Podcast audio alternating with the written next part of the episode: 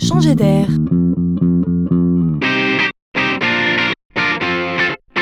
C'est la chronique de Laurent Collen.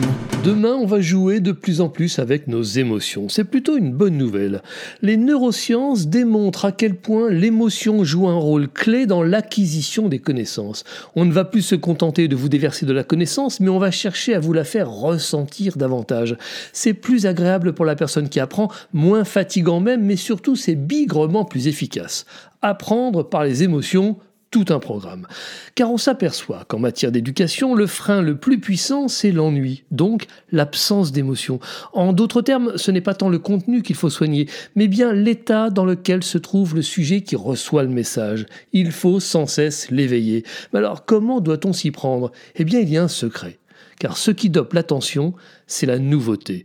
Si on n'apprend rien de nouveau, on ne ressent rien. Le cerveau ne libère pas de dopamine, n'est pas actif et ne retient rien.